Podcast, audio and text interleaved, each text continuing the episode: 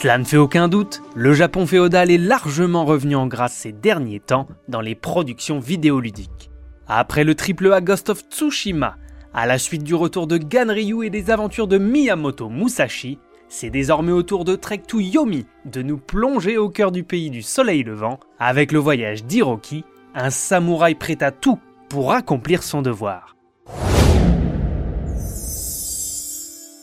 Bienvenue dans Game Over, le rendez-vous jeu vidéo hebdomadaire. Aujourd'hui, on va parler de Trek to Yomi, la promesse d'un véritable hommage aux productions japonaises des années 50-60.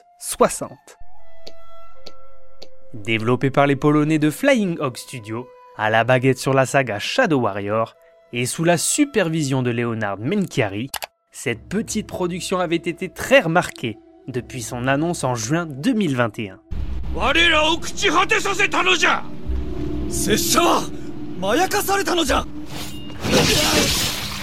Vous incarnez Hiroki, un jeune samouraï qui suit assidûment l'enseignement de Sanjuro, à la fois sensei et père de son ami et amour Aiko. Après l'attaque de son village par des envahisseurs, il va emprunter la voie des samouraïs dans un scénario qui visite tous les codes du genre. La narration est assurée par l'introspection du héros, abordant les thèmes de l'amour, de l'honneur, du devoir et de la vengeance. L'indispensable pour toute bonne histoire de samouraï est bien là, y compris la portée fantastique du récit avec l'apparition de fantômes, normal, Yomi étant le monde des choses de la mort dans la mythologie shintoïste. Un peu de lore sur la culture du Japon féodal est présent également à travers les quelques collectifs du jeu.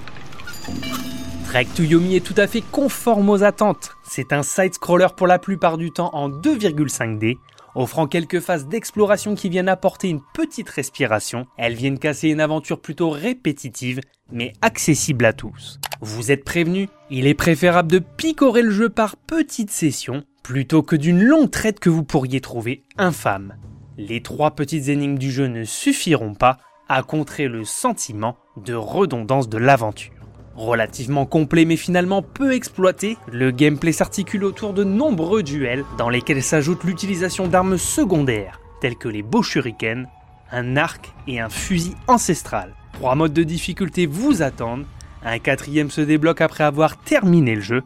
Dans ce dernier, un seul coup et c'est la mort, immersion garantie. Si on salue la possibilité, on regrette qu'il n'y ait pas assez d'opportunités d'utiliser le décor pour varier les mises à mort. Que pensez-vous de la patte artistique de Trek to Yomi? Cela vous suffit-il pour avoir envie de l'essayer? Dites-le moi dans les commentaires. En mode normal, la durée de vie avoisine les 7-8 heures avec un léger pic de difficulté. À partir du chapitre 5, n'hésitez donc pas à explorer au maximum les lieux pour améliorer vos compétences et trouver un maximum de ressources et de techniques. Rien n'est insurmontable, les points de restauration sont nombreux, voire abusifs. À coup sur le plus grand point fort du jeu, la direction artistique ne déçoit pas. L'hommage au film d'époque est réussi à chaque plan avec des angles de caméra travaillés et grâce à l'utilisation de la VO japonaise sous-titrée.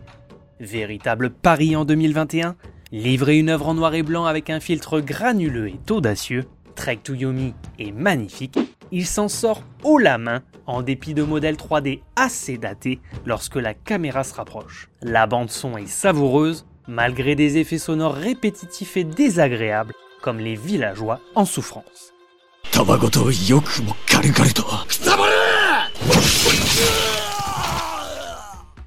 L'expérience Trek to Yomi est dispo pour 19,99€. Il se savoure par de petites sessions pour ne pas être pris par la lassitude c'est une expérience réussie, avec une triple fin et une quatrième totalement anticipée.